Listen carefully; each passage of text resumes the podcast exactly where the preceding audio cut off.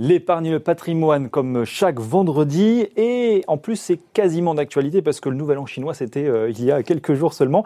Et il ne vous a évidemment pas échappé que nous sommes entrés dans l'année du buffle. C'est donc l'occasion pour nous de se pencher sur les opportunités euh, d'investissement sur toutes ces valeurs chinoises et promis, on évitera les métaphores animales. Bonjour Guillaume Clément. Bonjour. Enfin, ça, c'est pas sûr d'ailleurs.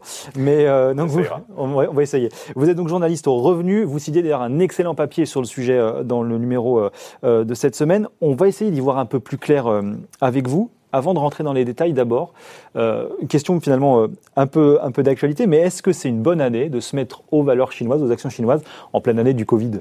Ah bah oui, c'était plutôt une, une, très bonne, une très bonne idée l'an dernier. Ça le sera probablement encore celle-ci, euh, parce que les chiffres macroéconomiques chinois ont été impressionnants l'an dernier. C'est le seul grand pays euh, au monde à avoir enregistré une croissance positive, euh, plus 2,3% ouais. pour le PIB.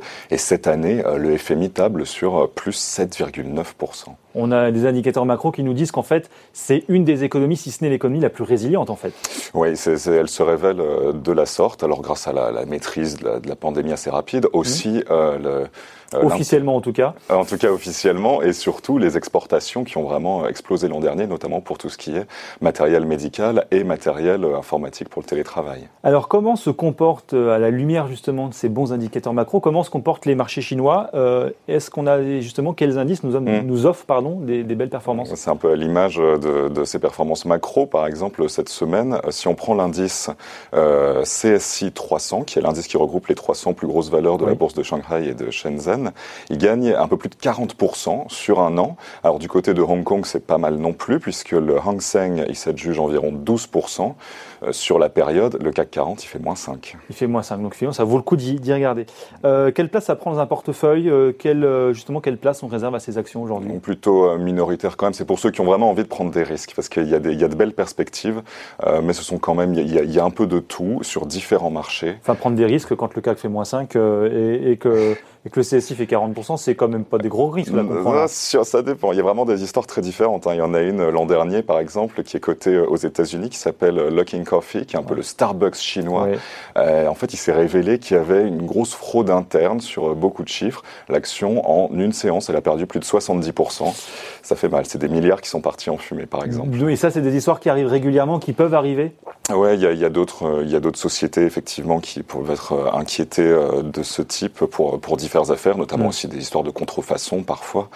Euh, il y a un autre risque qui est un petit peu nouveau, qu'on n'avait pas forcément vu venir, euh, en tout cas aux États-Unis, euh, c'est euh, trois sociétés qui ont été chinoises qui ont été éjectées du NICE euh, en début d'année. Euh, en l'occurrence, c'était les opérateurs télécom China Mobile, China Telecom et China Unicom. Pourquoi mmh. Parce que en fin d'année dernière, Donald Trump les avait placés sur une liste noire d'entreprises qui sont soupçonnées d'avoir des liens un peu trop étroits avec le gouvernement ouais. et l'armée chinoise. Et c'est vrai que les personnes qui du coup avaient des actions de ces trois actions-là cotées aux États-Unis, ils se retrouvaient un peu dans l'embarras. Alors justement, les épargnants peuvent acheter des actions chinoises sur plusieurs marchés, on, on va les donner, mmh. et donc vous venez de le dire, aussi cocasse que ça puisse paraître, la meilleure porte d'entrée, ça reste les États-Unis en fait. Oui, c'est un peu ironique dans le contexte actuel, mais c'est vrai que pour des investisseurs français, en tout cas, la plupart des courtiers euh, en bourse proposent un accès euh, au marché américain, le marché des ADR. Et là, sur, sur, aux États-Unis, il y a les plus grosses boîtes chinoises en il fait, en, il y en a de très grosses. Il y a par exemple Alibaba, Tencent, vraiment JD.com, tous les, les, les, géants de, de l'internet. Au total, il y en a un peu moins de 220 sociétés chinoises qui sont cotées aux États-Unis.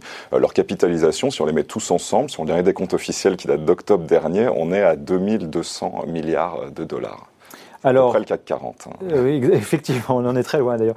Euh, les États-Unis, d'accord. Alors ensuite, évidemment plus logique, autre porte d'entrée entre guillemets, c'est Hong Kong. Mm. Qu'est-ce qu'on y trouve là justement? Il y a déjà un peu plus de sociétés? Oui, à Hong Kong, c'est un peu le, le, gros vivier traditionnel ouais. pour les, les, actions chinoises. Là, il y en a environ 2500.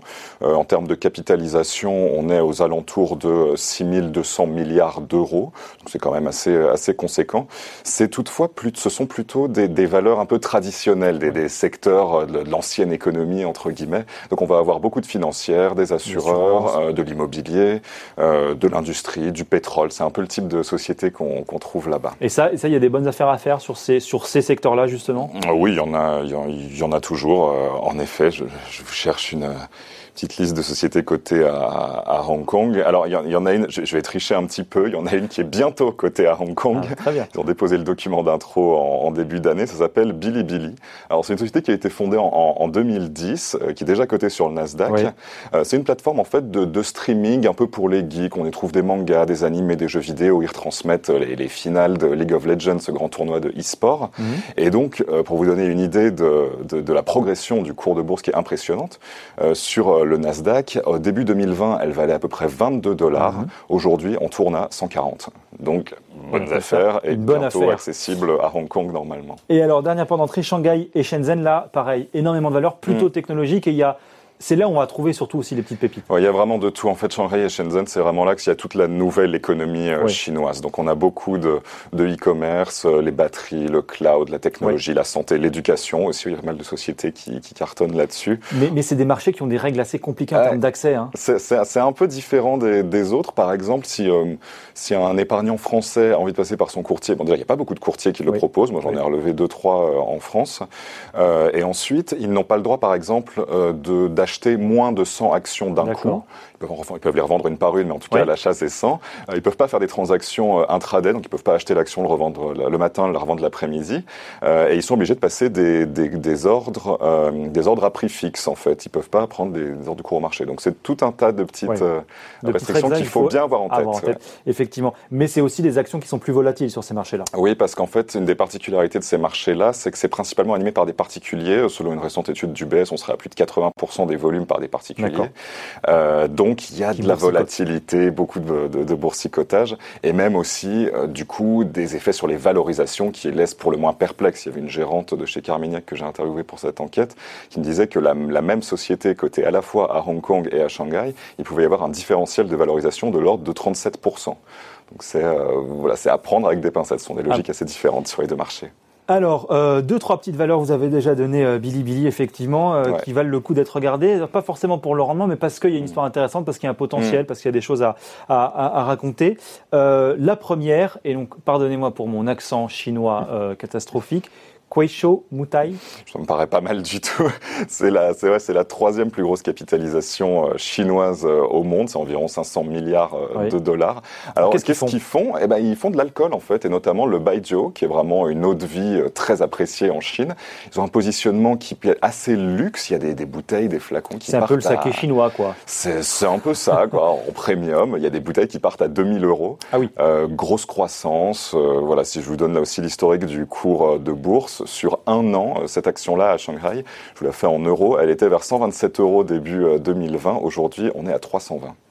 Effectivement, on peut regarder ça euh, avec intérêt. Alors, une autre valeur, PIN Duo Duo. Mm. C'est facile à dire. Pinduoduo, ouais. Côté au Nasdaq en plus. Ouais, au Nasdaq, 250 milliards de capi. C'est un peu, ça fait un peu penser à Groupon. En fait, c'est une application de, de, de, vente en ligne. On peut acheter plein de produits pas chers, notamment en faisant des achats groupés avec ses amis. Euh, alors attention, ça rentre aussi quand même dans le, dans le cadre des sociétés où il y a des risques, notamment en termes de pratiques internes. Oui. Euh, C'est-à-dire qu'ils se sont pris quand même plusieurs poursuites aux États-Unis et en Chine d'ailleurs, ou examens pour contrefaçon, enfin soupçon de contrefaçon oui. En tout cas. Euh, et très récemment, ça c'est vraiment d'actualité pour le coup assez tragique, le, le décès d'un des salariés, euh, c'était il y a, il y a oui. quelques jours, manifestement à cause des conditions de travail qui étaient euh, très dures. Pour l'instant, ça n'inquiète pas vraiment les investisseurs. Hein. L'action, quand elle s'est introduite aux, aux États-Unis en 2018, elle valait 24 dollars. Aujourd'hui, on est quasiment à 200 dollars. Mais il faut aussi l'avoir en tête que malheureusement, il y a aussi des euh, conditions d'investissement et euh, de production en Chine euh, à, mm. à, garder aussi, euh, à garder aussi en tête. Ça dernier va pas forcément point, bien dans un portefeuille RSE. Voilà, exactement, euh, à garder en tête. Donc dernier point, on peut aussi recourir à la gestion mm -hmm. collective pour accéder à ces marchés.